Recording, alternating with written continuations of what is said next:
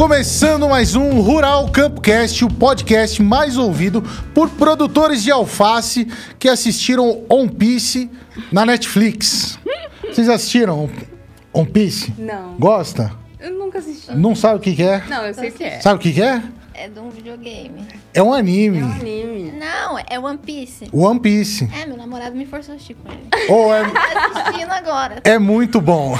Puxa mais um microfone, fala mais perto do microfone aí. É muito legal isso Eu daí. não conheço também, eu vou ter que assistir agora, que eu fiquei curiosa. Boa noite, pessoal. A gente começou um pouquinho atrasado, tá muito trânsito por aí, mas vamos falar de microbiologia, né? Alguns recadinhos antes da gente começar. Ó, pessoal, ah, entra num site lá, ó, chama Impacto Positivos e vota lá para os projetos sociais do Instituto Vila das Borboletas. Um baita projeto legal de educação ambiental, produção sustentável que acontece lá em Piedade. Então entra lá no site ah, Impactos Positivos e vota lá na Vila das Borboletas. É isso aí. Um agradecimento especial pessoal da MD, tá? Ah, se você tá afim de fazer um podcast, cola aqui, aqui é o canal. Ah, fantástico, estúdio maravilhoso. Gostaram do estúdio aqui? Bacana esse estúdio, gostei, hein? E os caras levam também para o sítio, para fazenda lá, para você fazer na beirada do lago, assando uma costelinha. Aí é bom fazer um podcast assim também. Bem, é legal. Aí é bom. então, ó, pessoal, vamos falar, sem mais delongas, sobre microbiologia agrícola, um novo olhar para a agricultura. As coisas estão mudando, né? A, a forma de fazer agricultura está mudando e a gente vai falar um pouco disso daí. Quem veio aqui me ajudar como co-host? Aline, tudo bom, Aline? Tudo bem, Maneco? Boa noite, boa noite. Puxa um pouquinho mais o microfone. Segunda vez aqui na casa, Segunda. né? Do outro lado da mesa hoje, apresentando. Hoje eu só vou perguntar. Tá tudo tranquilo aí? Tudo tranquilo. Quando você veio aqui, a gente, ah, você estava começando o mestrado, né? Isso. E eu divulgando doutorado, falando que era doutorando. É o mestrado. Isso. E agora tá, tá acabando. Agora eu tô nas vias de fato. Como é que tá lá o, o projeto? Já terminei todas as análises, né? Toda a etapa de bancada. Agora eu tô finalizando a análise de resultados, a escrita da dissertação. Logo teremos uma mestre. Vamos falar um pouco disso daí hoje também. Isso, vamos sim. Quem que a gente vai receber aqui, Aline? Bom, hoje a gente vai receber duas pessoas muito entendidas no assunto de microbiologia agrícola. Uma delas é a Ariane Ranes, ela é engenheira agrônoma pela Exalc USP e atualmente mestranda pelo programa de Biologia na Agricultura do Centro de Energia Nuclear na Agricultura da USP. Seja bem-vinda, Ariane. Obrigada, eu que agradeço o convite. Tô me sentindo muito chique aqui. Primeira vez num lugar tão legal assim. Você está fazendo mestrado no mesmo lugar da Aline. No laboratório, sim, a gente trabalha juntas, mas o da Aline é pela microbiologia agrícola e o meu é pelo Centro de Energia Nuclear na Agricultura. Qual que é o projeto lá que você tá, tá fazendo? Eu trabalho com algumas proteínas de uma bactéria é, do gênero Bacillus e estou estudando elas, tentando fazer algumas coisinhas legais e estou finalizando agora. Estou escrevendo, falta só discussão. Bacana. Pretendo entregar nas próximas semanas. Vamos falar um pouco do seu projeto também hoje. Quem mais que a gente vai receber aí, Aline? E a gente também está recebendo hoje a Manuela Dourado. Ela é engenheira agrônoma também pela Exalc USP. Fez mestrado e doutorado também lá na Exalc. Doutorado com um período no exterior, na Ohio State University. Sim. É, atualmente ela é professora na Universidade de Sorocaba e também é sócia proprietária da Microgênio. Bem-vinda, Manu. Sim, muito obrigada pelo convite. Fico muito feliz de conseguir estar aqui, apesar de um pouco atrasada com o trânsito, mas Acontece. acontece. Eu já tava com saudade. Eu morei aqui seis anos, eu não tava mais lembrando desse trânsito. Ficou com saudade de trânsito. Olha só. Ah, Tá bom, né?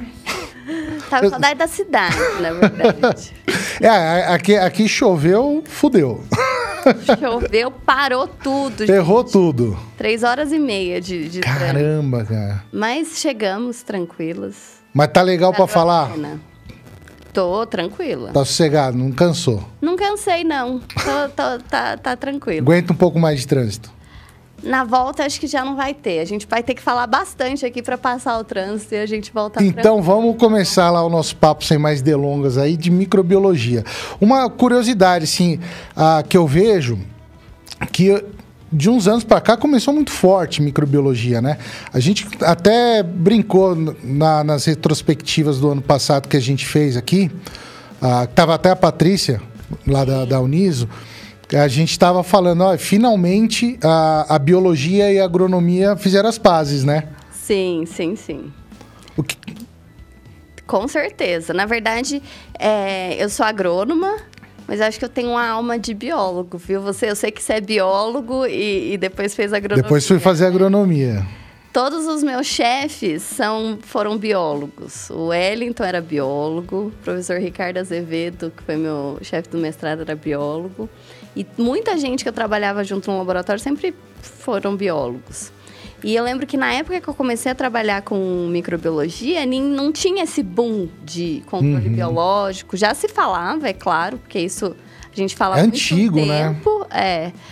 Mas ninguém dava muita bola. Todo mundo queria saber da fitopatologia, ninguém queria saber dos micro-organismos benéficos uhum. que controlavam doença ou micro-organismos benéficos que promoviam crescimento em planta. E hoje está todo mundo querendo saber deles, um que, pouquinho mais, né? Que é uma coisa interessante, né? Porque assim, a, a gente sempre que fala de microbiologia, logo vem a, a fitopatologia. Só que são mínimos, né, os micro-organismos patogênicos ali. Sim. Você tem muito mais, se a gente for comparar, os benéficos, né? Tem algumas estimativas que eu não sei a precisão delas, mas é 5% é patogênico e 95% é benéfico. Aí. Então, o João Lúcio sempre falou que quando ele vê uma planta, ele vê os micro-organismos que estão ali naquela planta. Ele uhum. nem vê as células, tem muito mais célula de, de micro-organismo do que célula vegetal ali. Então, com certeza a maioria tá, tá fazendo bem daquele organismo. Seja a planta, seja um animal, seja o ser humano, né? Tem muito mais microorganismo do que a planta. E agora a gente está começando a entender como é que eles agem no hospedeiro, seja uhum. ele qual for, né? A gente sabe um pouquinho, o trabalho das meninas é, mostra um pouquinho isso, elas são craques nisso, viu? Elas estão sendo modestas aqui. É, mas a gente está começando a entender agora essa, essa microbiota, porque muitos nem são cultiváveis, né? A maioria a gente não consegue Sim. crescer numa placa. Então, tem muitos micro-organismos que estão ali e a gente nem, nem sabia que existia. Estamos, estamos conseguindo entender agora, acessando Como é por, que faz? por sequenciamento, é, pelos, pelos métodos de sequenciamento que a gente tem é, hoje em dia. Tem, uh, a, existia já né, essa ideia de que eles ah, tinha, tinha muita coisa, né? mas... mas não tinha o acesso, né? Por exemplo, a tecnologia não deixava, né? Não possibilitava a gente acessar esse, esse conhecimento, né? Com certeza. E, a, e aí começou o sequenciamento. Só que era muito caro fazer sequenciamento. Hoje em dia, é barato, é uhum. é muito barato. E a gente tem aqueles sequenciadores de bancada agora, é um pendrivezinho e dá para sequenciar centenas, milhares de, de sequências ali. Pro pessoal que tá. Que é, a gente tem um público de tudo quanto é, é coisa aqui, né? É, é gente... Tem o agricultor, tem o, o o, o neo-rural que não, não, saiu da cidade, não conhece nada, a gente tem doutorado, tem mestrado, tem, tem de tudo assistindo a gente aqui. Ah, só para a gente dar uma, uma balizada aqui, o, o que, que seria esse sequenciamento quando a gente fala? Sequenciamentos são, as meninas podem me ajudar também nisso aí, mas são análises moleculares com base nos genes para identificar que microorganismo que tem ali. Uhum. Então, a gente consegue acessar, a gente pega o DNA total de uma amostra e consegue saber quem está ali. E além de saber quem está ali, o que, que aqueles bichinhos fazem? Que, qual é a função deles naquele ambiente? Então, esse foi o que a, a, um pedaço, né, do mestrado da Aline. Isso. Ela fala, estudou um pouquinho disso. Aonde que, que você estava pesquisando? É... Na Folha, né? Que da outra vez você tinha falado? Não, essa foi uma parte. Essa foi uma parte do meu estágio fora. Puxa um, um pouquinho o microfone. Que eu fiz na Alemanha. E, e aí eu estava estudando o microbioma uh, da cana-de-açúcar, do, do solo da cana-de-açúcar, quando ela era inoculada com uma bactéria promotora de crescimento. Uhum. E aí, uma das formas que a gente usou para avaliar se havia modulação da comunidade quando é, ocorria a aplicação dessa bactéria era através de sequenciamento. Então a gente fez a coleta das amostras de solo, fez a extração do DNA dessa amostra de solo, né? No meu caso, eu fiz uma análise de metataxonômica, então eu não, não sei o que aqueles micro-organismos fazem, mas eu sei quem está ali. E isso já dá uma ideia muito uhum. interessante de como está a sua comunidade. É, dá pra gente estimar, assim. É. ah, uma pseudomonas, provavelmente ela produz essas coisinhas Isso. Aqui. E aí você tira... Tira, né? várias copiazinhas, né, de, de genes chave ali da, daquele, daquele grupo. No meu caso, eu fiz para bactéria, então é um gene que a gente chama de 16S. Uhum. Você tira várias cópias, manda sequenciar e depois você analisa aqueles dados. Você consegue contra um banco de dados identificar quem estava no seu solo, quem é aquele microorganismo, qual é a abundância deles e etc. E o, o que está fazendo também, né? Que é, que é, a, a, ideia final é, é para descobrir o que o, o, benefício que ele pode trazer para a agricultura, né? Exatamente. A gente quer saber quem está ali para entender qual é a função dele ali, né? Será que se a gente inocular, fizer um produto a partir dessa, desse microorganismo que já tem no solo, Será que vai promover o crescimento da planta? Acho uhum. que essa é a uhum. ideia. Então, o primeiro passo é saber quem está lá. Aí depois como melhorar a microbiota daquele solo, porque às vezes não é um único microorganismo que influencia uhum. o crescimento da planta, são vários, né? Então hoje em dia os produtos comerciais são um pool de microorganismos, são Sim. bacilos, mas vários bacilos diferentes ou é, microorganismos com funções complementares. Então, um solubiliza fosfato, o outro é, fixa nitrogênio, o outro produz auxina e assim por diante. E quando, quando a gente junta eles, porque assim, a gente pega um, um microorganismo, sabe a função dele, mas às vezes quando a gente junta, ou quando ele está numa comunidade, ah, ele acaba fazendo um monte de outras funções, né, também. Sim. Não é uma função única, né? Com certeza. Antigamente a gente tinha assim, controle biológico e promotor de crescimento, bem separado. Tanto é que a lei ainda hoje é separada, né? Hum. Estão tentando juntar tudo isso. Mas a gente sabe que tem vários BTs. Faça tá um bom aqui? O, o, celular aqui? Ah, que tá Eu atrapalhando? Que tá, tá, fazendo barulho. Isso. Ah. Tava dando interferência. Estão ligando aí. Tem vários, por exemplo, bacilos que, tão, que servem para controlar a doença, que na verdade controlam doença, aumentando a resistência da planta, uhum. promovendo o crescimento. Então, na verdade, está tudo junto. Sim. E aí você precisa ter um registro para controle biológico e outro para inoculante, são coisas bem diferentes. Então, Distinto. hoje Hoje em dia eles estão tentando juntar isso. Uhum. E o contrário também é verdadeiro. Até teve on, ontem saiu uma regulamentação de bioinsumo, não foi? Saiu. Eu, eu, eu não cheguei a ler, mas me eu... mandaram ali, mas eu não consegui ler ainda eu na não correria. Sei o que tá acontecendo, mas tá mudando, né? Estão tentando juntar. Na verdade, eu tive, né, pela eu sou professora da Uniso, conheço o Maneco da Uniso, ele não foi meu aluno. na verdade, ele foi meu aluno de iniciação, mas eu não dei aula para ele, infelizmente. Fugi antes. Ele fugiu, ele falou, tô fora.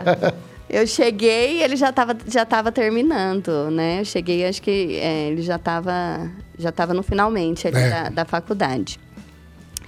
É, mas aí, além de, de, de, professora, eu também tô nessa nova jornada aí, nesse novo desafio de, de montar uma empresa e desenvolver novos produtos. Uhum. Então, para isso, a gente montou. A gente precisa de verba, né?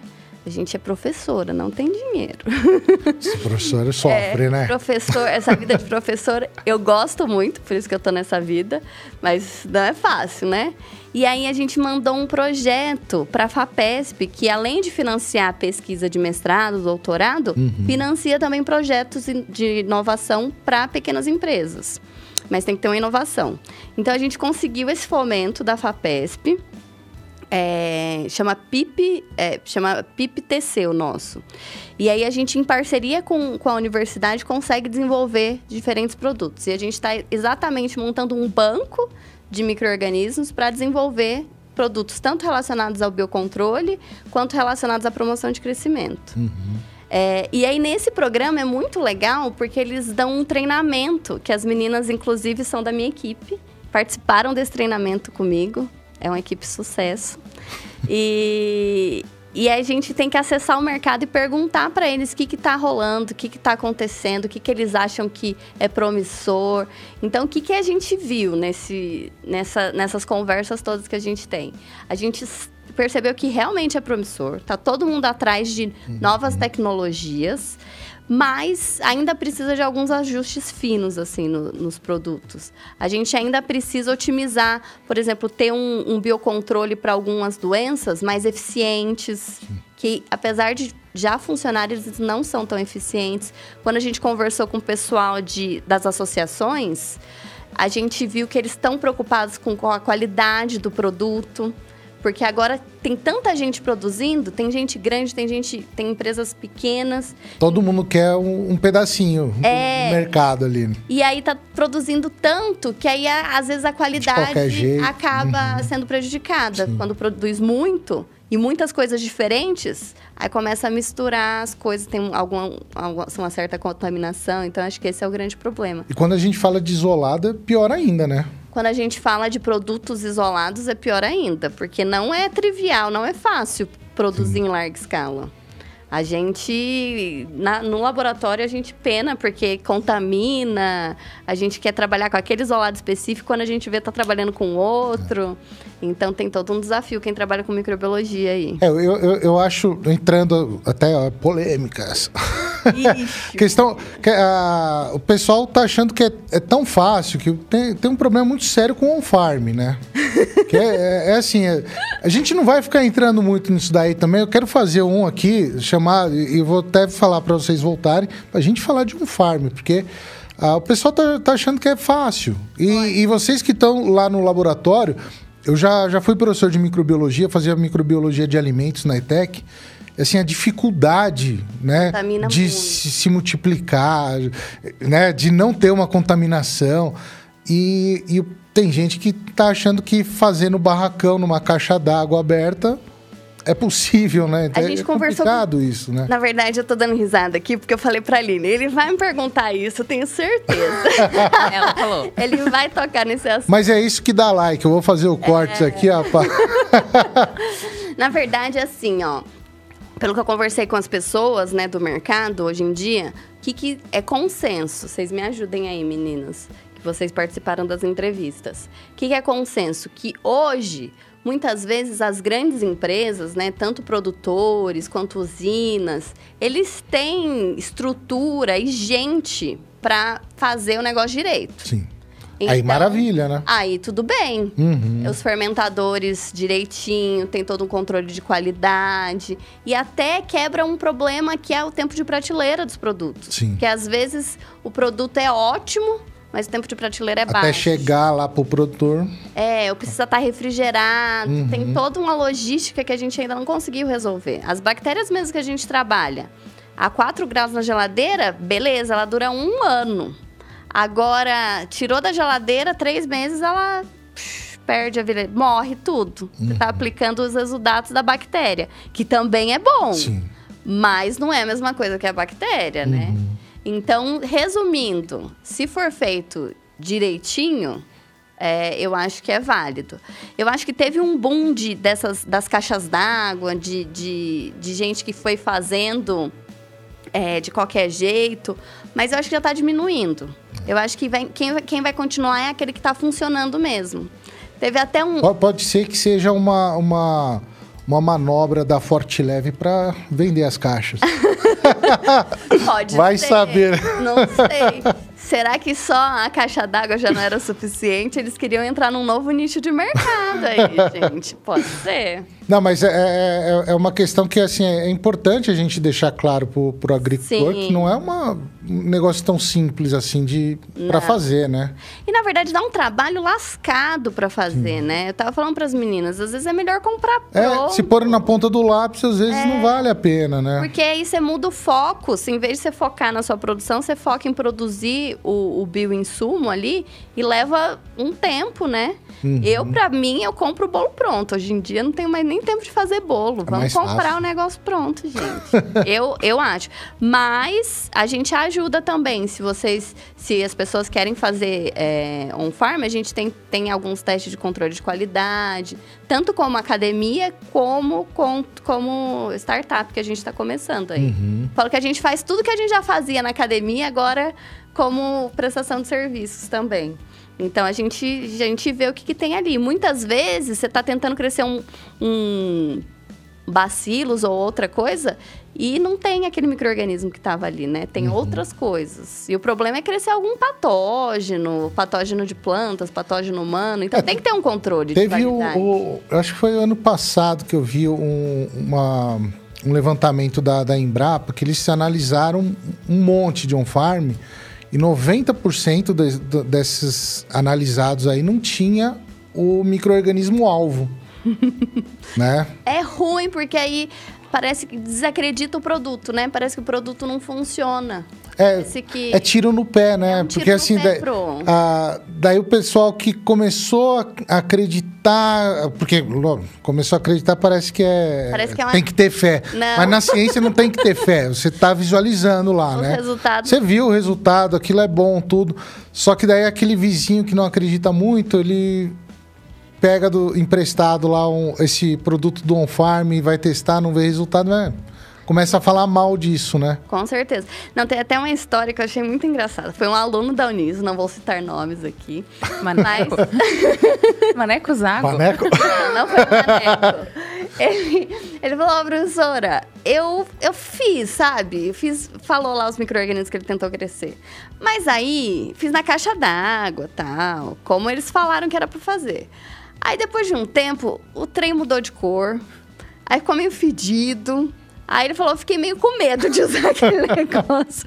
Falei, graças a Deus, ainda bem, melhor mesmo não... não- Vai, vai saber o que, que tinha ali É. dentro, né? Então, é, se tiver um controle, se tiver uma asepsia, né, do, do reator, o meio de cultura é, certinho, tudo fechadinho, asséptico, e um controle de qualidade crescendo realmente o que você quer, eu Você acho consegue, né? válido. É. Uhum. E às vezes para grandes áreas vale a pena. Mas aí meio que volta no ponto inicial de que às vezes comprar o produto pronto, se você for fazer todo esse ciclo de controle mais de fácil, né? qualidade, é, acaba compensando mais, acredito eu, de repente. É. Com certeza. Que é, é- caro também, né? Pra você ter o, o ambiente esterilizado, né? Tem que ter uma pessoa é, que entenda. você tem um agrônomo, um biólogo responsável para Eles analisar. estão querendo agora fazer isso. Ter uma pessoa é, capacitada que, que assine um laudo falando que realmente aquele produto é aquilo que eles estão crescendo. Uhum.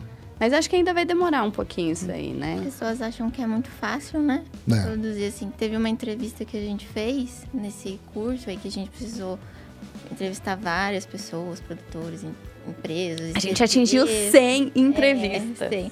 Uma, uma pessoa de uma empresa falou, ela falou, eu recebi já várias amostras e não tinha nada daquilo que, que a pessoa estava falando. Eu, ela analisou e ela entende, né, do, do, de como que tem que ser o controle dentro de um laboratório. Não é tão simples assim. Sim. É, eu até teve, teve um, um caso, uma vez eu tava conversando com um conhecido, e ele falou: Ah, eu, eu aplico lá, eu faço, né? A multiplicação, aplico e vejo o resultado. Eu aplico, o meu solo tá melhorando. Eu falei, "Ah, mas você tem certeza que é a bactéria que você tá querendo?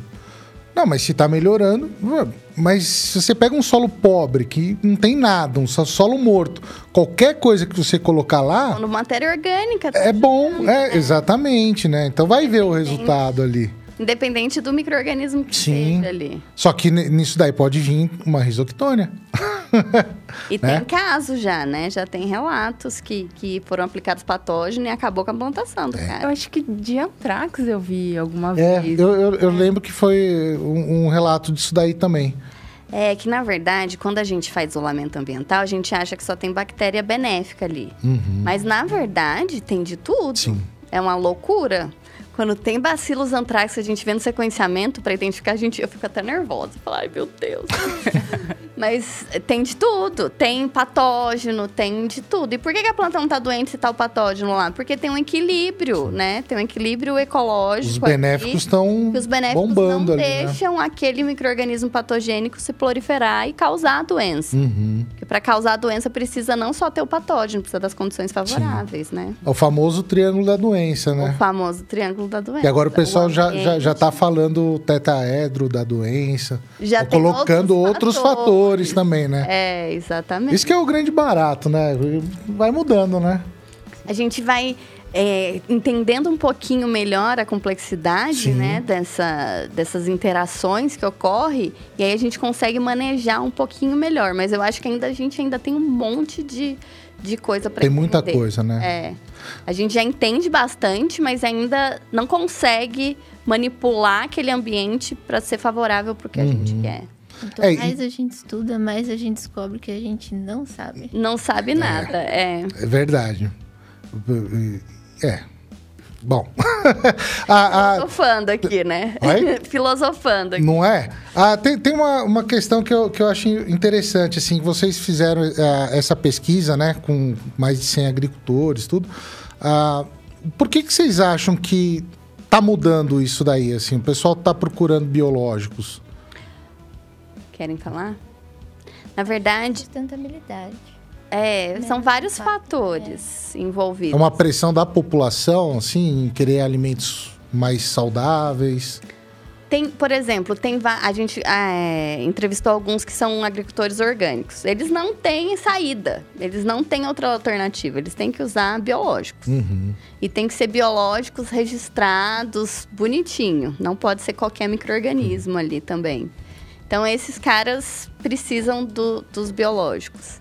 Tem bastante gente que não usa ainda. Tem uma estatística falando que é 47%, se eu não me engano, ou 45% dos produtores rurais ainda não utilizam nenhum tipo de produtos biológicos, nem promotores de crescimento e nem de biocontrole. É grande ainda. Sim. O que é ótimo, porque é um mercado potencial aí que está expandindo. É, eu acho que antigamente eles não utilizavam, porque o biológico muitas vezes é preventivo, né? Você precisa aplicar antes de ocorrência da doença. E é caro, não, é, tem um custo isso. Então, não, são to- não é todo mundo que quer é, prevenir. O que, que eles fazem? Apareceu a doença, ele compra alguma coisa que vai matar aquele bicho ali, a praga. É, o cara tá doença. aplicando, ele já tá vendo tudo Isso. sendo curado. E um químico é muito eficiente nesse Sim. processo. Mas qual que é o problema? Que tem resistência, Uhum. principalmente de fungos, né? Então, uma alternativa a essas resistências é, fúngicas de, de produtos químicos são os biológicos, que como são vários mecanismos de ação, é mais difícil de obter resistência. Tem também, mas diminui um pouco. Você quer falar alguma coisa, Aline? Não, eu acho que também tem um pouco de mudança, assim, de mentalidade. Hoje já se pensa muito mais sobre a saúde do solo, Uhum. sobre que tipo de micro-organismos você tem ali naquele ambiente. Acho que você tem mais uma noção de, de ecossistema mesmo na, na, na produção, Vê- né? Dando um, a agricultura começou a ter um, um olhar mais holístico, né? Sim. A, não só o- o- a produtividade em si, Sim. mas como a gente vai manter. É uma coisa até interessante. Tem a, a, a Primavera falava muito disso daí, que a produtividade ela tem que colocar um fatorzinho a mais ali, né? Uma dimensão a mais que é o tempo. Né? Não é, não é a, por exemplo, a produtividade em si que a gente sempre fala é a produção por área, né? A quantidade por área. Mas ah, daí ela fala assim, quantidade por área durante quanto tempo, né? Sim. Então, assim, quando a gente começa a ter essa visão de cuidar do solo, é por muito tempo. A gente pode ter altas produtividades na soja, no milho, não sei, mas o cara vai ficar parado ali quatro anos produzindo e um ano parado para aquele solo recuperar também, né? Sim, tem que pensar a longo prazo Sim. também, né? É, tinha uma estatística também, com alguns alunos da Uniso, inclusive, falando que aqueles solos que são arrendados, aquelas terras que são, que são arrendadas, que não são propriedade da pessoa, é, o manejo não, não é tão cuidadoso, assim, eles não ligam Hum. tanto. Porque depois eles vão embora e arrumam outro solo e tá tudo certo. Mas as, as grandes, os grandes produtores e aqueles que têm é, longos tempos ali no mesmo lugar, aí eles têm esse cuidado, né? De, de ter uma produção a longo prazo. É, uma, uma coisa, é, pensando assim na. Que quando a gente fala de biológico, eu, eu até antigamente falava assim, use sem moderação. Mas eu, eu comecei a entender, a gente começa a estudar, né? Sempre estudando e sempre sabendo, vendo que a gente não sabe muita coisa. O que dependendo da dosagem que a gente usa, a gente pode até prejudicar, né? Então, assim, não é use sem moderação, né? É use na dose da bula. Não, isso é importantíssimo, na verdade, porque a dose é muito importante, porque Uhum. eu falo que eu falo isso em aula, que o veneno e o remédio depende da dose. Sim. A mesma coisa você pode usar para curar, mas se tomar uma overdose daquilo, você morre, né? Então, não é, é, A gente achava que não tinha problema, mas a gente viu que a dose faz toda a diferença. Tem umas bactérias que a gente trabalha, que pro- as metilos, que promovem crescimento por produzir auxina. A auxina é hormônio que promove crescimento. Beleza, quanto mais auxina, melhor. Não. Se a gente colocar muita auxina, mata a planta. Sim. É um herbicida, né? Herbicida tem herbicidas à base de, de altos teores de auxina ali. Então, às vezes, meia dose ou o dobro da dose não é recomendado porque foram as empresas, né, tem que fazer os testes bonitinhos para determinar certinho essa dose. Às vezes o excesso é ruim e às vezes a falta não vai fazer efeito, não vai fazer o efeito desejado. Então, eu sempre recomendo utilizar a dose da bula. Eles falam, ai, mas para economizar não dá para usar um pouquinho a menos? dá, mas não vai ter o mesmo efeito, né? Uhum. A gente faz vários experimentos. E, na verdade, tem que ser, o mapa pede, né? Pelo menos três. Mas, normalmente, se faz pelo menos cinco. Pra gente ter aquele em diferentes locais, em diferentes safras, em diferentes climas, pra gente ver que tá tendo mesmo aquele resultado. Uhum. Eu acho que a dose é um problema, importante, né? né? É- Além do modo de aplicação, a não deixar o produto no sol, tem vários cuidados que agora a gente está entendendo um pouquinho melhor com os biológicos, mas a dose é essencial. É, é, não, não deixa de ser di- diferente do químico, né? A mais vai prejudicar, a menos não vai fazer efeito, né? É a mesma coisa. E acho que outro problema também de biológicos, que o povo antes fazia muito e agora, quer dizer, ainda faz muito, mas acho que tá tomando-se uma consciência, porque tem até nas empresas, agora tem no site as compatibilidades entre os produtos. Uhum. Porque a galera quer economizar, às vezes. Coloca né, tudo junto. às vezes a pulverização é de avião, não dá pra pulverizar um, depois o outro. Então coloca tudo junto. Aí coloca o fungicida junto com o fungo, o fungicida mata o fungo. Ou é tanta interação que ocorre ali, gente, 10 produtos juntos na mesma cauda. É. Tem É que prestar atenção nessa questão. É né? difícil. Depois é. o fungo que não fez o trabalho dele, É. né? Depois o fungo não funciona e é culpa do coitado do fungo que morreu com os outros produtos que estavam lá. Mas gosta Então- sempre de empurrar a culpa pros outros. Né? Mas, é, então, tem esses cuidados. Então, acaba que encarece, porque às vezes você tem que fazer a aplicação sozinha. Mas tem algumas compatibilidades que agora a gente está vendo, né? Uhum. Tá tentando fazer já inoculação na semente, para não ter que inocular. Em alguns casos é possível, né? Promotores de crescimento. Então, mas compatibilidade é um problema.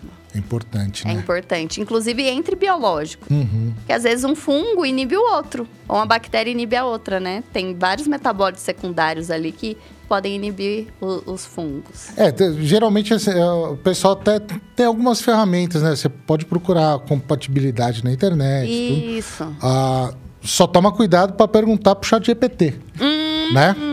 E por falar no chat GPT, a gente tem aqui um quadro que é chat GPT, tá, tá na tela aí, Cadu? Chat GPT versus especialistas do agro. Olha lá, tem, tem a vinhetinha ali, ó. Quanto, quanto que tá? 4 a 13. Ih, não, esse daí é do passado. A gente já tá 4 a 14. Vamos atualizar. O, o- qual que é a brincadeira aqui? A gente vai perguntar, fazer uma pergunta sobre microbiologia, qualquer pergunta sobre microbiologia, e ver o que, que ele vai responder. E a gente vai dar um ok nessa resposta dele ou não. Tá, Pode ser? pode ser. O que, que vocês querem perguntar aí pro chat GPT? Vai, meninas. Vocês já usaram? Já, A gente já usou. já, fiquei assustada. Quando eu perguntei uma coisa cabulosa lá e ele começou a responder, eu falei, interessante. Preciso das referências.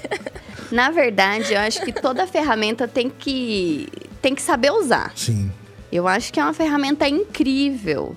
Mas o problema é que ele não tem discernimento para saber o que é certo e o que é errado. Ele pega tudo que tá na web ali, né?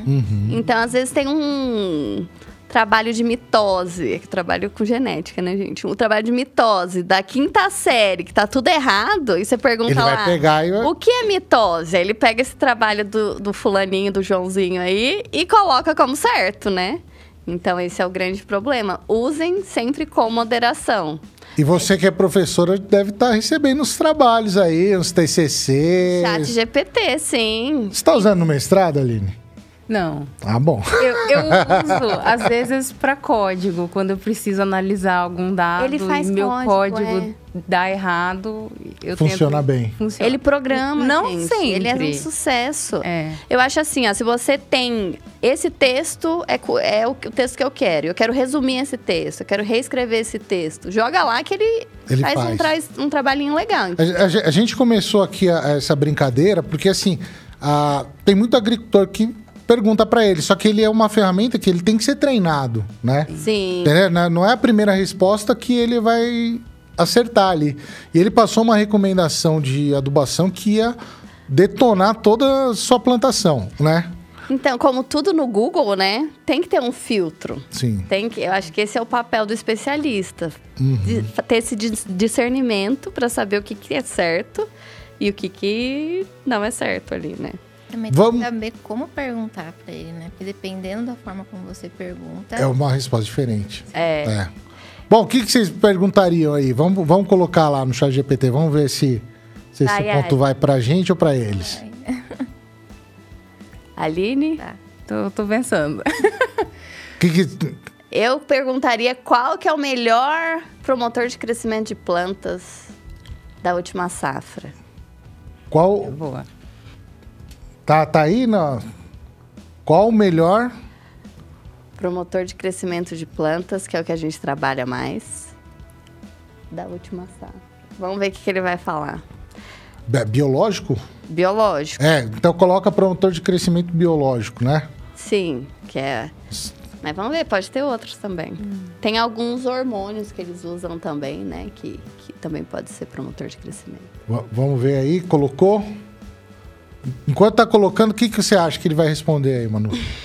Ah, eu queria colocar assim, as, as que a gente nem, nem publicou ainda, que são as que a Ó. gente está trabalhando. Então tem novidade aí que Tem, sair. tem. A gente está tentando lançar novos, novos produtos ali.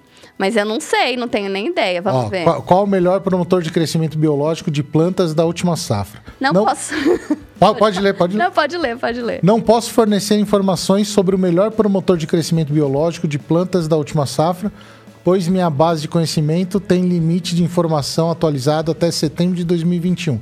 Bah, então ponto pra gente, né? É, ué. Não sabe. Mas a É informação do segundo parágrafo é importante. A escolha do melhor promotor de crescimento biológico de plantas depende de vários fatores, incluindo o tipo da cultura, as condições climáticas, solos e fatores ambientais. É importante consultar especialistas em agricultura, agrônomos ou realizar pesquisas atualizadas. Aí puxou o nosso saco, É. né? Falou depende, então ele fez agronomia. Foi agrônomo. É. Né? E daí puxou o saco, falou pra consultar os agrônomos, né? Eu acho que foi combinado esse negócio, não foi, não? É. Vai, vamos, Não, mas legal. vamos, vamos, vamos dar pontinho para os dois. Então vamos empatar aqui, ó. Então põe Só porque- 5 a 15. Só porque ele falou que tem que consultar os universitários. Não, foi boa, a resposta foi boa. Sim, Foi. É?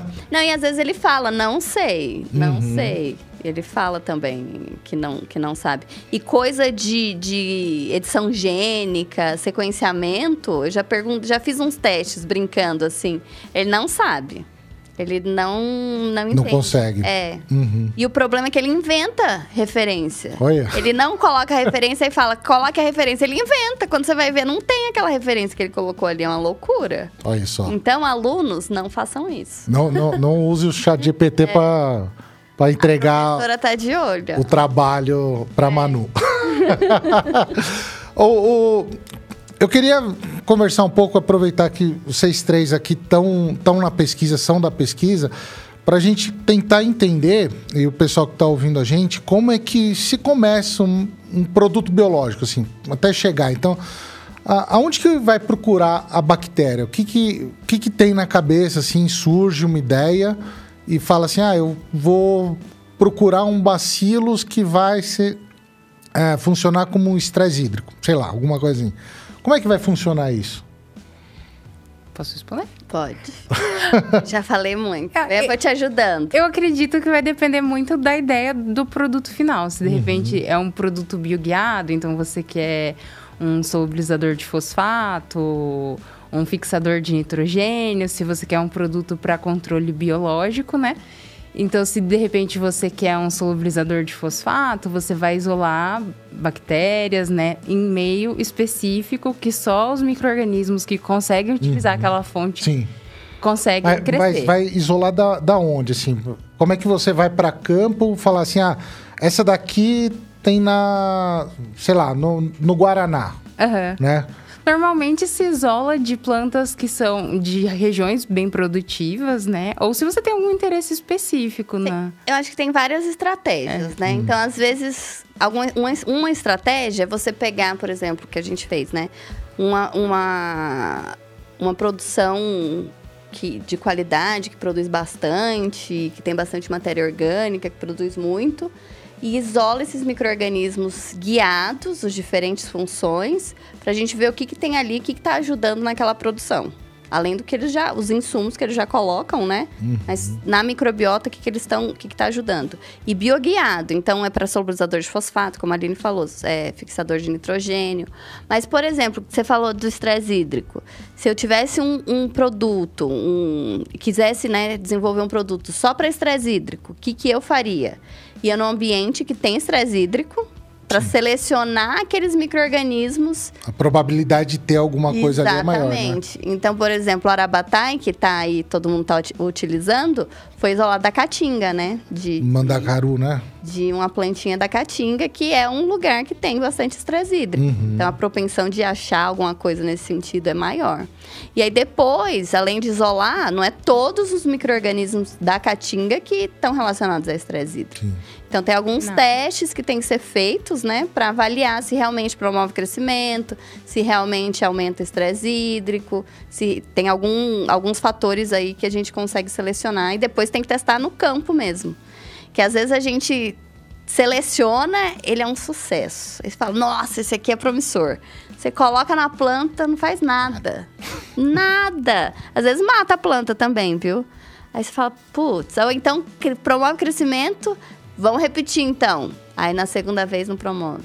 São tantas interações que a gente não sabe ainda todas elas, né? Às vezes é o clima, às Vocês vezes vão isolando. às vezes é a microbiota, Uhum. então a gente tem que fazer várias vezes. Então, o produto comercial que final são várias, vários experimentos que foram feitos, Uhum.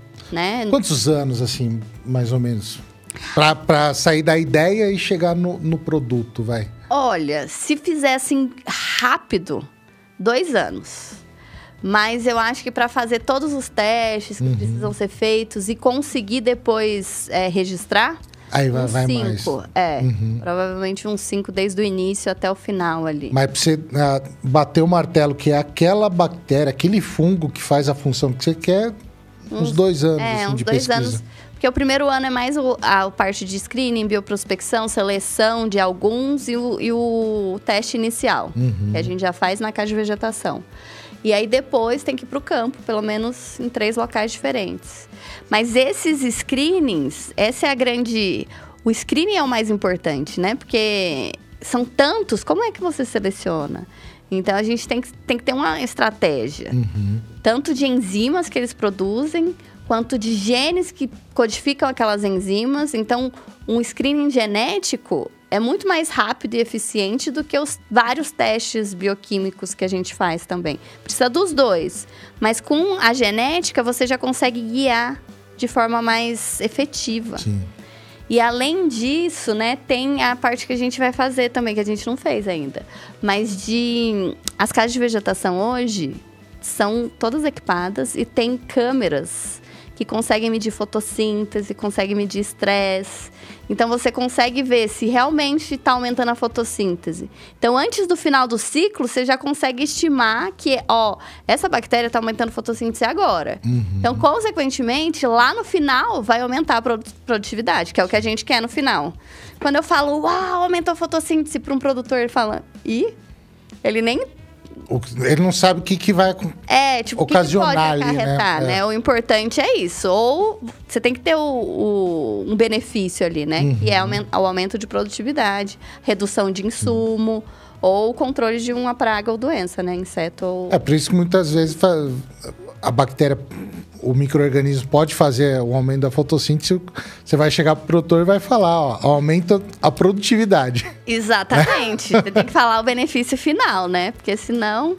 A, a academia, o papel dela é esse: entender quais os mecanismos que são. Quais as interações que estão ocorrendo ali para gerar esse aumento de produtividade final. Mas no final, o, o produtor quer saber qual que é o ganho dele, né? Qual que é o. O ganho final da, da produção. Quantas sacas a mais vai ser ali no final? É né? o que importa, no final das É contas, que- para ele ali, né? Sim, e tá certo, né? Sim, com certeza. E a e a, e a nossa, e a, nossa a, a minha responsabilidade, eu diria aqui do Rural Campcast, que é a extensão. Né? Que é Levar trazer vocês isso. que estão na academia e transformar num um linguajar ah, Adequado. adequado, né? Pra todo mundo entender. Pro, pro agricultor entender como é que faz, como é que funciona, Isso né? parece um, um trem simples, né? Mas não é. Uhum. Várias pessoas que eu conversei, inclusive um produtor de, de, de cana, ele falou: Viu, vocês estão desenvolvendo um monte de coisa legal aí, fala pra gente, o que, que, que a gente pode aplicar? Tem tanta coisa nova que eu fico perdido. Foi isso que ele falou pra mim. Ele falou: tem tanta coisa diferente. Eu até testo uns negócios, mas é caro esses, esses, esses produtos pra gente testar assim. Então me fala, o que, que, que você acha que, que vale a pena? Então, às vezes, a informação não chega, né, Uhum. pro, pro agricultor. Ou chega de uma forma deturpada. Então, acho que essa parte. Com tecnifiquez, né? O pessoal fala. É, Eu já, eu já fui em palestra, assim, de... ah, na área da agrícola, que eu não sou da pesquisa, e era pesquisador estava palestrando, eu fiquei... E aí? E que que Falei, imagina, se eu não é entendi, imagina no campo, né? Com certeza. Eu acho que é um exercício pra gente que trabalha com isso, transformar, porque é complexo, né? Uhum. Mas simplificar de uma forma que não fique errada, Sim. mas que todo mundo entenda. Eu acho que é um desafio. É. Eu acredito. Por exemplo, o trabalho da Ari. O trabalho da Ari, ela trabalha com... Da Ari e da Aline, né? Que cada um trabalha com área diferente. Mas elas trabalham com edição gênica. Elas tiram um gene para ativar uma outra via ou para desativar outra via para ver se melhora a atividade de uma enzima que vai aumentar a eficiência da bactéria ou diminuir a eficiência. Vocês podem falar melhor que eu aí do trabalho de vocês.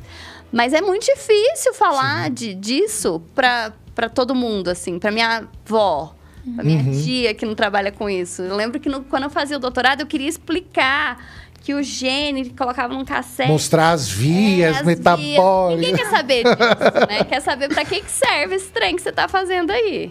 É, e muitos produtores falaram pra gente nas entrevistas que tem essa dificuldade da informação chegar pra eles, porque às vezes eles têm o produto, mas o que, que eu faço com isso? Eu tô fazendo certo? Eu tô usando certo? Uhum. É, falta alguma parte. A parte de extensão, acessível, né? Não um, um cara que sabe muito chegar lá falando bonito e que não vai entender nada. É. Na verdade, as revendas têm esse papel, né? E os, ah, os grandes produtores têm agricultores respo- ah, agrônomos responsáveis, né? Mas a maioria dos pequenos não tem um agrônomo responsável para ir Sim. direcionando esses.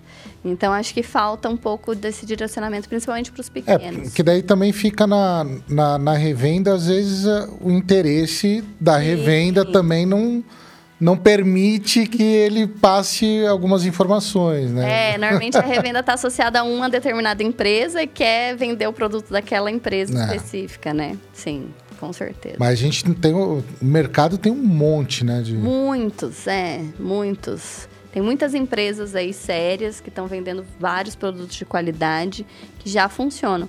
Nematicida, por exemplo, já ultrapassou o químico, o biológico já ultrapassou o químico há um tempo, assim. Eles nem falam tanto de químicos, Uhum. É, mas... teve, teve o, o, Teve um, um mês passado teve a teve o congresso, né, de, de nematologia lá. Eu, eu não fui, ah, eu espero ir o ano que vem, mas o pessoal falou que praticamente só se falou de biológico. Exatamente. Então assim, o, o para controlar nematóide aqui no Brasil é, é biológico, basicamente, né? Eu conversei com um pesquisador do, do Instituto Biológico de Campinas, que trabalha com nematóide, nessas entrevistas. Eu Cláudio. falei, isso.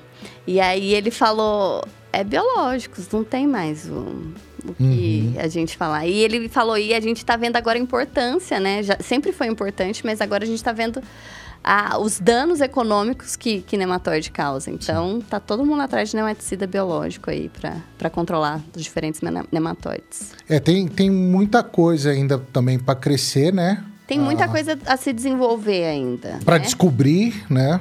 Porque a gente sempre usa as mesmas espécies, né? Os mesmos gêneros. O que, que a gente usa? É tricoderma, bovéria, bacilos, o que é excelente. É bom que já está consolidado, que é, já, a gente já sabe como é que funciona no mercado. Mas a gente tem uma diversidade enorme de micro-organismos. Por que, que a gente não usa essa diversidade, principalmente aqui, né, no Brasil, é a nosso favor? Então, a gente está estudando exatamente esses é, micro-organismos não convencionais, que não, não existem no mercado. Na verdade, eu, eu estudo uma bactéria que chama metilobacterium. E aí, teve uma empresa que trouxe agora, faz dois meses que lançou um produto à base desse micro-organismo. Pode Aí, falar aí. A metilo... Pode falar a empresa? É, é, pode falar. A Corteva. A Corteva trouxe, e eu esqueci o nome do produto comercial, mas chama é, Metilobacterium, é, esqueci o nome da espécie também. Mas ela aumenta a fotossíntese, deixa a planta mais verde, promove crescimento e fixa nitrogênio na folha.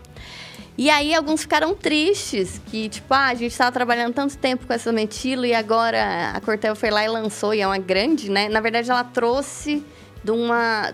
de um- importou de, de outra empresa. E eu achei ótimo, que abre portas isso, né? O nosso é outra espécie, mas como já tem esse gênero, pro mapa eles já não vão achar que é um, um patógeno, algo exógeno.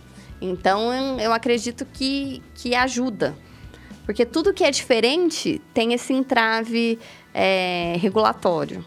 Tudo que é uma espécie diferente, você tem que provar que aquilo não é um patógeno, que não é um problema ambiental. Bacilos, os bacilos que, que a gente já tem descritos, é bem mais tranquilo, né, de, de registrar. Sim. E esses diferentes são, são um pouco mais chatos. É, é, e a gente não tá nem falando também, lógico, tem uma gama enorme de micro-organismos que a gente não usa, né? Sim. Como você falou, mas a gente ainda nem entrou na questão de transgenia para esses micro-organismos, né?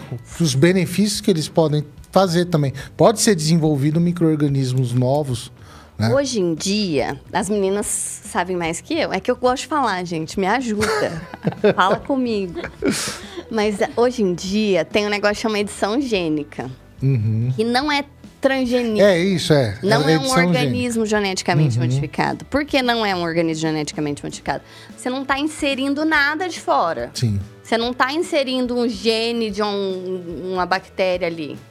Você está só tirando o DNA, né, formado de nucleotídeos, aquele ATCG. Você está tirando um nucleotídeo, só isso. Aí o que, que isso faz? Inativa o gene, o gene para de funcionar e aí desencadeia um monte de coisa naquele microorganismo. Então, às vezes, você tirar esse nucleotídeo, uma enzima pode parar de funcionar ou pode funcionar muito porque ela não tem mais nada que reprima ela.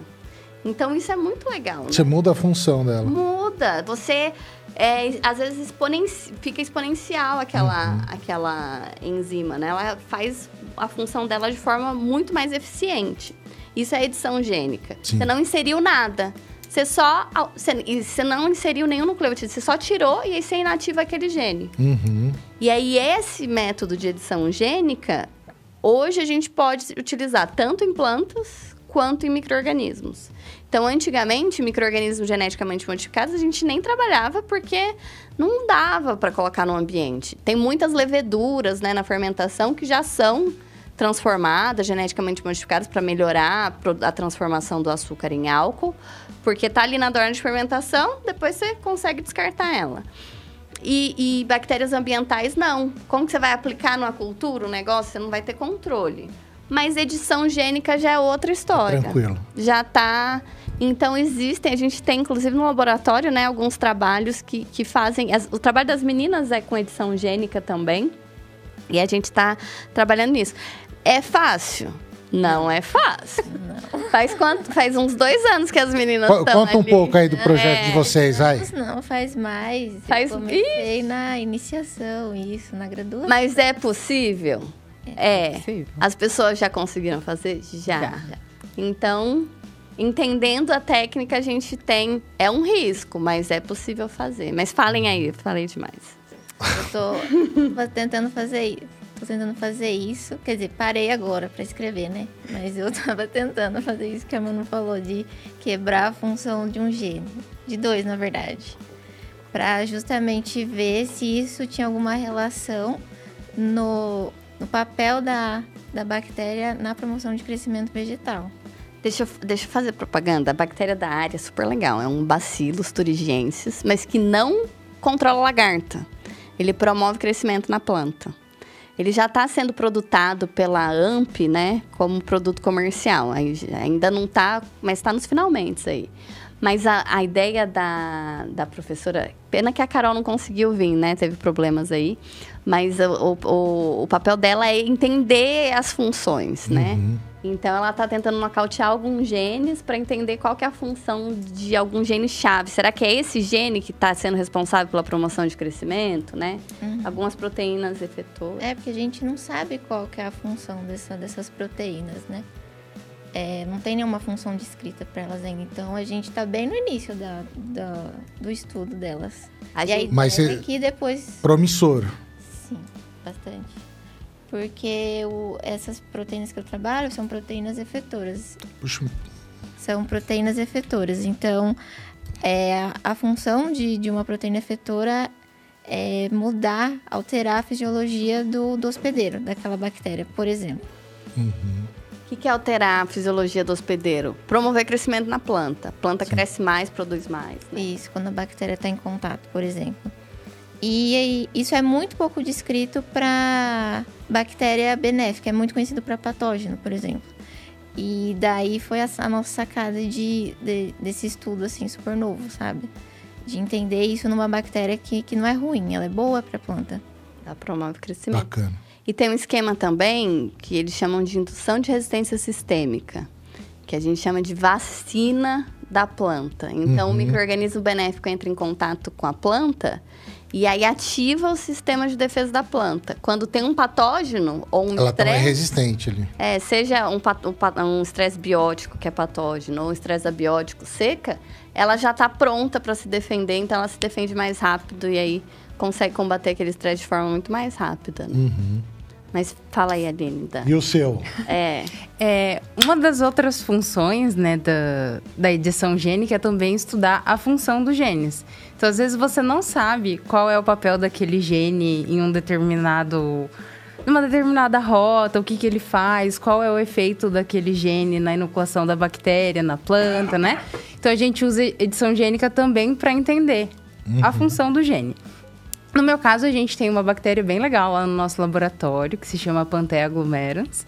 Não, ela é inclusive. Não, ela é a melhor. Ah, come... começou, começou. e, Briga! E ela, ela já é, é formulada, né, num uhum. produto biológico. E a nossa ideia é realmente esmiuçar todo, todo o genoma dessa bactéria, entender todos os mecanismos dela. E aí a gente desconfia de uma via que ela pode usar essa via para promover crescimento. E é algo totalmente inovador, porque também não é uma via descrita como promotor, é, como utilizada para promoção de crescimento. Então a gente está usando a edição gênica para desligar genes chave dessa via e avaliar na planta se é, com esse mutante, sem essa via, sem esses genes, se de repente a bactéria vai fazer a planta crescer menos, se a, na minha bactéria selvagem, que tem esses genes, ela vai ativar a promoção de crescimento ou não. E com isso a gente consegue é, confirmar né, a função daquele gene no, no, no resultado final, no caso. Tem muita tecnologia por trás de um produto, né? Sim. Muita pesquisa. Muita. Às vezes, às vezes o, o- o agricultor pega, vai comprar o produto lá e não faz nem ideia, né? Sim. Às vezes são 10, 20 anos de pesquisa para a gente entender como é que ele funciona para conseguir dire- direcionar. Porque se a gente não entender direitinho como que ele funciona e não aplicar da forma correta, não vai funcionar. Essa bactéria que eu trabalho, a Panteia, ela foi isolada em 2004, se não Da me falha a memória, de eucalipto. Eucalipto. Ah, você tinha falado, né? Sim. Da outra vez que você veio. E se eu não me engano, foi lançado o produto é, ano passado, né, Ari? É, a Bionat licenciou Pela o Bionat. produto. Então, assim, Chama Sprinter. isso. Então, assim, já é um, um caminho de quase 20 anos de trabalho com essa bactéria para daí é, surgir um produto. Mas, assim, realmente o grupo tá esmiuçando, super ativo, estudando essa bactéria. Mas é um, um processo bem longo. E, na verdade, o, o grande desafio é que cada microorganismo é um gênero totalmente novo, né? É uma coisa totalmente nova. Então, cada um tem um mecanismo diferente. Então, para bacilos é uma coisa, para panteia é outra totalmente diferente. São bactérias totalmente diferentes que têm funções na planta totalmente diferentes. Então, a gente acha, ah, já sabe para um, vai descobrir para todos. Não, é bem assim. E outra coisa que todo mundo confunde, que é importante aqui falar, que a cepa, o que, que é a cepa? O isolado daquela espécie. Então, por exemplo, Panthea glomerans, que ela trabalha, Bacillus thuringiensis. É tudo igual, Bacillus thuringiensis? Tem várias cepas, né? Tem várias cepas. Cada, cepa um é vai um ter um, um, É CRI, né? Cada cepa tem um CRI diferente e tem um, um aparato enorme enzimático diferente que vai ter funções diferentes. O, o BT da Carol, da, da Ari, não controla direito o lagarta. Não funciona direito. É, controla, mais ou menos, né? Meio bem a boca. Mas o foco dele é promoção de crescimento. Eu falo que nós somos todos homo sapiens aqui. Somos todos a mesma espécie. Ninguém é igual a ninguém, né? Tá- cada um tem seu jeitinho, tem suas características, tem as enzimas que produz. E bactéria é a mesma coisa. É, teve o. É tudo BT, mas é tudo A diferente. gente fez um, um Rural Campcast aqui com o Valicente, Hum. né? Ele que ele manja de, de BT é brincadeira, né? Sim. ele tava falando que existe um- tem uma cepa que você consegue controlar, ajuda, né, a controlar até pra, pra gente, né? Algum, algumas enfermidades nossas também. Sim. É interessante também, não, não só na microbiologia agrícola que esses BT são usados, mas também para saúde, né? É, é que quando fala BT, o povo acha que é tudo igual, que muda uma coisa de uma empresa para outra. Na verdade, são organismos diferentes, é da mesma espécie, mas são totalmente diferentes. Sim. E tem funções diferentes, enzimas diferentes. Por isso que é, o desafio é encontrar esse cara especial aí que vai ajudar, vai virar um produto realmente. BT tem um monte. O que que, o que que a gente pode esperar da microbiologia agrícola, assim, do avanço na ciência, de modo geral, com microbiologia agrícola e as aplicações, assim? O que, que a gente espera? As- os- o promissor, né? É, o que, o que- tem de é. diferente que tá. Que tá chegando, possibilidades aí pro agricultor. As meninas podem me ajudar aí, mas eu acho que a gente já tem bastante coisa pronta, já tem bastante produto já desenvolvido, mas eu acho que agora a gente está entendendo um pouquinho das interações. Às vezes melhora de um lado e piora do outro. Então, entendendo melhor, a gente consegue manejar melhor o que já existe. E além disso, a gente está entendendo melhor a- os mecanismos de ação, a gente consegue editar, engenheirar. Falar, ah, então vamos ativar esse gene aqui que vai melhorar a colonização a, da bactéria, que é um problema também. A bactéria é sucesso, mas ela morre no solo. Aí vamos entender qual é esse mecanismo para mudar esse gene para ela conseguir sobreviver no solo, para aumentar o tempo de prateleira É, dela, para aumentar a compatibilidade, e assim Você por falou diante. é, que nem sobreviver no solo, né? O agricultor também tem que fazer a parte dele de dar a moradia ideal ali para esses micro-organismos Sim. sobreviverem também, né? Exatamente. Tem que ter uma condição adequada para eles conseguirem sobreviver. Quem- E às vezes eles nem chegam né, até a planta. Você aplica no solo, dependendo da condição, muito calor, muito seco, ele nem consegue colonizar e chegar até a planta ali. Então acho que esse é um problema. Mas eu acho que o, o- alguns produtos que não têm qualidade vão naturalmente não sendo Saindo, né? É, Vão não ser selecionados ali. Sele- seleção natural. É. Aqueles que não funcionam, o agricultor não vai querer usar no, no- no ciclo seguinte. E eu acho que a gente sempre tem que ter novos micro-organismos com novos mecanismos de ação para a gente não ter resistência tão rápido. Então, acho que o futuro é juntar, ter uma diversidade de micro-organismos, cada um com a função complementar, gerando produtos com uma diversidade de micro-organismos aí. E acho que também entender o microorganismo em conjunto, né, na comunidade, porque ele vai ser no laboratório, mas ele vai ser colocado no, no ambiente. Sim. Tá com um monte de outros ali, né? A ecologia microbiana, né? A ecologia microbiana. A a Aline está estudando isso também, né? Ela colocou lá a panteia dela no ambiente e viu se mudava a comunidade microbiana. É, e a princípio. Não, não posso falar. Essa aqui. Assistam minha defesa.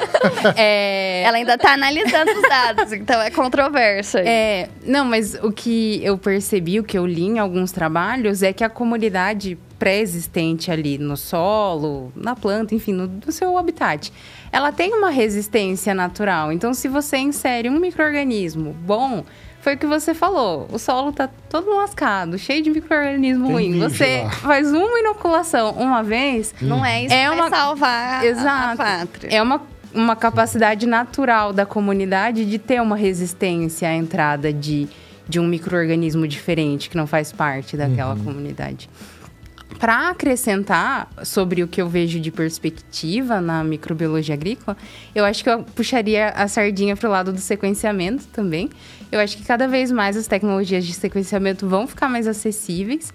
Hoje a gente tem várias startups em que o produtor pode mandar a amostra de solo.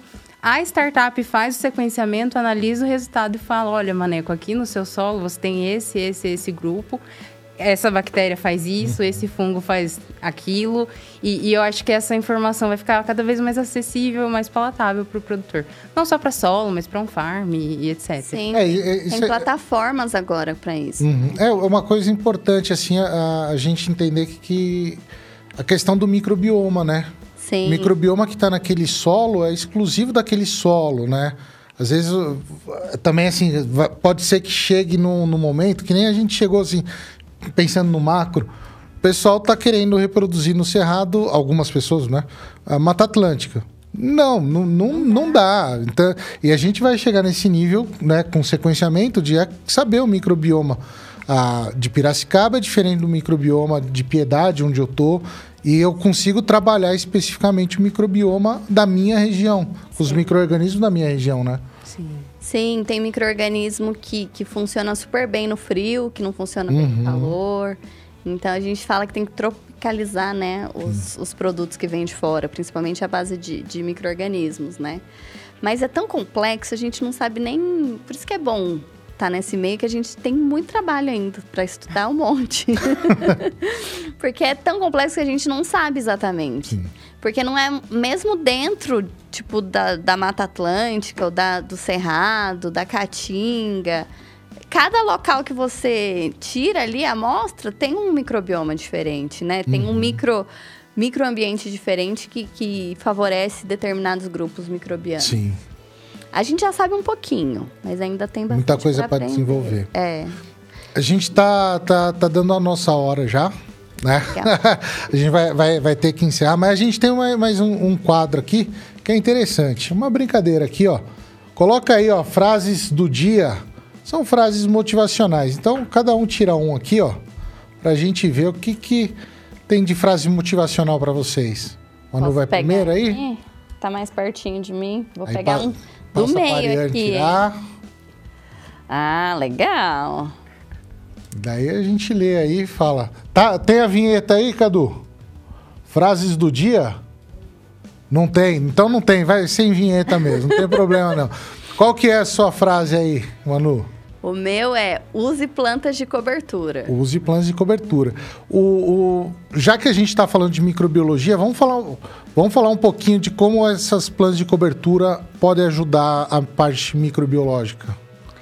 Na verdade, o que eu falo, é, o que que a Aline falou, de ah, você coloca uma vez, às vezes, nem coloca três vezes, né? Que é o recomendado. Coloca uma vez o microorganismo e acha que que é o vai resultado. acha que vai resolver o problema do mundo. Não.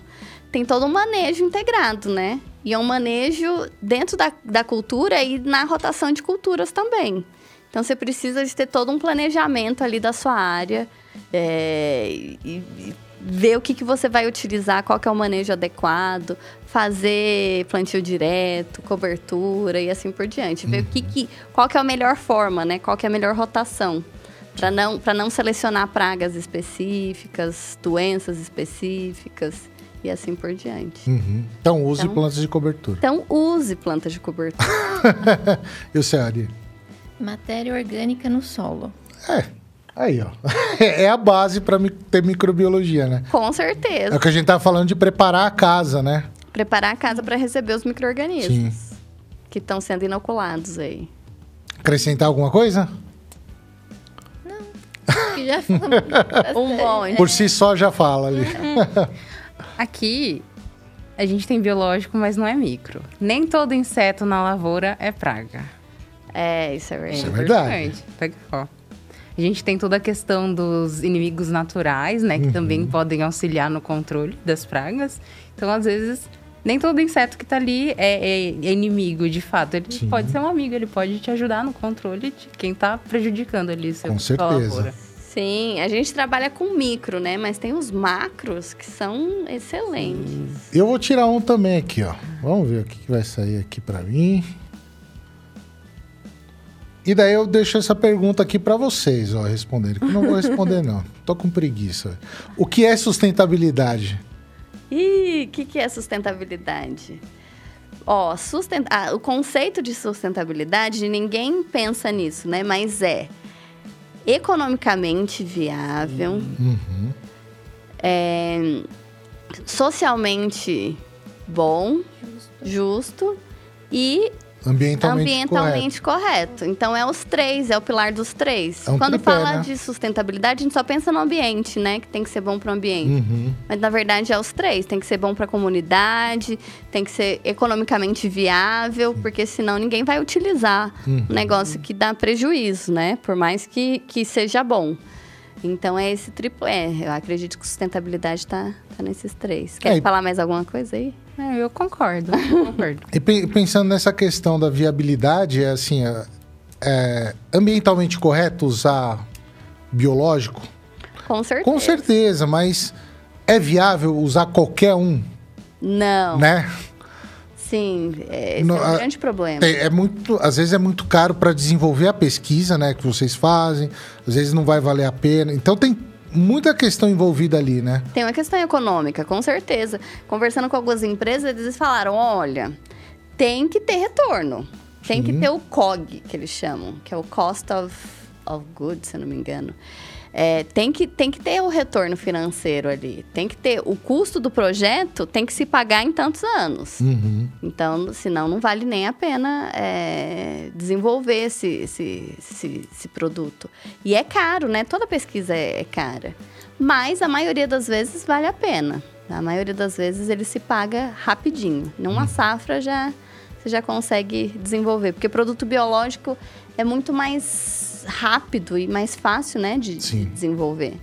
E a parte de regulamentação também está sendo um pouco mais facilitada aí por incentivar esses produtos novos no mercado. É, pela legislação, os biológicos são considerados agrotóxicos, né? É uma coisa que tem que sair, eu acho. Sim, eles estão dentro da, do, da guarda-chuva de defensivos. Uhum. Então tem que fazer todos os testes que é feito por um químico por um Tem produto biológico. É. Então tem alguns testes que eles estão tentando tirar, sim, mas hoje ainda, ainda precisa. Ainda assim. É. Sim. Quando Agora- a gente fala de controle biológico, né? Agora, fa- fala um pouco rapidinho, porque já, a gente já vai precisar encerrar. mas mas da, da, da empresa que você e a Carol estão estruturando, como é que, como é, que é? O que, que a gente pode esperar aí de novidades? Ah, legal. Então a gente, no final do ano passado, com algumas demandas do mercado e com um projeto do Sebrae, que chama Catalise CT, que eu participei, que me deu um empurrão, falou, vai. Eu, a gente abriu uma empresa. Na verdade, a Carol é minha parceira. Então, é, dentro do projeto PIP, a gente tem que ter uma parceria com a universidade. Então, a, a Maria Carolina Kessini é minha parceira dentro da Exalc. E é, foi onde eu fiz o meu mestrado, então eu me sinto em casa ali na, no, no, no laboratório, no departamento. E a microgene veio para suprir a demanda tanto de análises que eram feitas na universidade, mas agora a gente está fazendo como empresa também, que facilita um pouco o processo, que é análises de genoma, transcriptoma, metagenoma também, é, metabólitos, a gente fez algumas análises de metabólitos para entender quais os mecanismos de ação desses produtos biológicos. A parte tem projetos né, de bioprospecção de novos micro-organismos, tem atividade de diferentes enzimas, tanto solubilizadores de fosfato quanto de quitinase, relacionado mais a controle biológico, quanto outras enzimas a gente faz. Meu doutorado eu trabalhei bastante com estresse oxidativo, enzimas relacionadas a estresse. E a gente sabe que, que microorganismo muitas vezes reduz o estresse na planta, por isso que promove o crescimento. Enfim, então tem tanto essa parte de, de análises, prestação de serviço, quanto desenvolvimento de novos produtos. E produtos diferentes do que já tem no mercado, inovadores, utilizando algumas técnicas moleculares.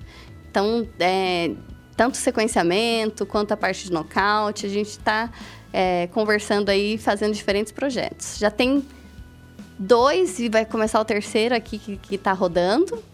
E a gente precisa de gente boa para trabalhar com a gente. Então, se alguém tiver interesse, por favor, entre em contato. Vou falar aí com o Maneco para deixar é, meu e-mail Coloca no, as informações aí. no, no link da bio aí, no, no link do, do no, no Instagram. Não, mas é o Instagram É, seu. pode entrar em contato lá, arroba Maneco Zago. Aí ele, Também os, os ele de vocês manda nosso passam. contato para todo mundo. Uhum. E é isso, eu tô adorando esse novo, esse novo formato. Eu sou bem acadêmica, né? Eu ainda dou aula, sempre estive na academia. é, mas a gente vai, vai tendo essa mudança de, de, de mentalidade para tentar empreender ali. empreender e focar em coisas mais direcionadas, né? Tentar é, gerar um produto a partir da- das pesquisas que estão sendo feitas. Na verdade, a gente tenta transformar o conhecimento que a gente tem em riqueza, em produto, né? Gerando PIB aí para o Brasil. Sim. O agro não para. O agro não, para. Tem um uma lembrancinha para vocês aqui, ó. Aline, Ah, Vamos aqui, ó. Ariane. Obrigada. Pra Manu não tem. Você já falou obrigado, mas não tem. Brincadeira, tem sim, tem sim. Mas eu, eu fico feliz de dar para as meninas já, entendeu? Obrigada. O, ó, pessoal, a, vamos, a gente já vai ter que encerrar. Vocês ah, têm algum último recado que vocês querem passar? Eu acredito que. Redes sociais, pessoal seguir. Ah, se vocês quiserem seguir. Na verdade, a Microgênio ainda está montando as redes sociais. Nossa equipe está em elaboração agora. Mas tem a, o, um LinkedIn. O LinkedIn já existe. Então, da Microgene, meu também. Por favor, podem ficar à vontade. Qualquer dúvida que eu possa ajudar, estou à disposição. Maravilha. Tanto na área acadêmica, né? Quanto na parte da, de empresas. Ariane? Ai, eu tô. em- Peraí que eu tô vendo. Redes sociais, pro pessoal seguir, alguma um último recado pra turma. Tem uma microgene. As meninas da minha equipe são top, gente. Mas Você, Aline? Eu sigo sem redes profissionais, então sigam as redes da Microgene, é, tanto no LinkedIn quanto no Instagram. Sim. Que acho que tem uma conta nova, que é Microgene 2023. A Então, gente tá quem quiser mudando. seguir. É microge- micro underline gene, mas que está em, em- em fase de elaboração. Maravilha. O, eu vou, deixa eu aumentar o ar aqui. Tá calor aqui. Essa camisa aqui é, é ruim. Ó, pessoal, então eu vou ter até um recado aqui, ó. Você da Insider aí que tá ouvindo a gente, eu sei que vocês estão patrocinando uma porrada de podcast aí. Vem patrocinar aqui, porque a gente precisa de camiseta boa no agro também. Então, ó, Insider, vem aqui pro Rural Campcast, que a gente tá precisando também no agro, né? A gente gosta de se vestir bem Com certeza. né? Ale, o cara patrocina ali a Flow, Inteligência Limitada, um monte de. de- é, Maurício Meirelles. Vem pra cá também pro Rural Campcast. É isso aí. Ó, a gente tem o- o- um último recadinho aqui pra turma. Eu já vou encerrar, hein, João? Relaxa. Ó, a, dia 23, 24 de setembro, lá no Instituto Biológico, aqui em São Paulo, na Vila, Madalena. É, Madalena? É, Vila Madalena, vai ter a segunda festa da primavera, tá? A entrada é um quilo de alimento e vai ter exposição. A parte agrícola também tá lá, os pesquisadores vão estar lá para vocês conversarem. Vai ter praça de alimentação. É fantástica as festas lá no Instituto Biológico. Vai lá que vale a pena conhecer, se você não conhece. Você conhece, né, Manu? Olha, a Ana É um prédio Eugênia, maravilhoso, né? Ela foi minha mentora do, do- desse programa do PIP FAPESP. E eu tô marcando de lá, então é uma oportunidade. Acho que a gente pode combinar sim. Va- vamos lá, vamos, Vamos. combinar de ir então. Sim. Vai ser fantástico. Vocês, vocês conhecem? Já foram lá? Não, nunca fui. Não, o prédio é maravilhoso, assim, é uma construção fantástica também. Vale a pena conhecer. Eu só conheço o IAC, mas aqui de São Paulo eu não, nunca fui. Então é uma oportunidade boa para todo mundo ir. Fica o convite aí, então, pessoal. Segunda festa da primavera, dia 23 e 24 de setembro. Um quilo de alimento. É isso aí? Podemos encerrar? Ó, antes de encerrar aqui, ó, tem mais um quadro aqui, que é o quadro Paga Nós. Tem moedinha caindo aí? Tem moedinha. Não- então vamos sem moedinha. Quem vai pagar nós hoje aí? Vou mandar o boleto aqui, ó. Netflix, que eu citei. Então a Netflix vai chegar um boleto. Patrícia, prepara o bolso aí. Patrícia da Uniso. Uniso, a, gente falou Uniso. Uniso várias vezes. É. Aqui a gente não faz propaganda sem cobrar. Isso então, ó. Patrícia vai chegar pra você lá. A Forte Leve, Corteva, Amp. AMP é uma associação de so- inoculantes. Eles Ah, não, mas podem- paga nós também. Vai chegar boleto aí, ó. E Biona, E a Bionat. Bionat também vai pagar nós. É isso aí? A gente fez Isso aí. propaganda, verdade? Os produtos que estão sendo Boletinho vai chegar pra vocês aí. Não se preocupa, não. Podemos encerrar? Podemos. Tranquilo? Tranquilo. Então, ó, vamos aqui na geral. Vamos dar um tchauzinho pro pessoal. Obrigada Valeu, pessoal. Pela oportunidade. Até a próxima. Até mais.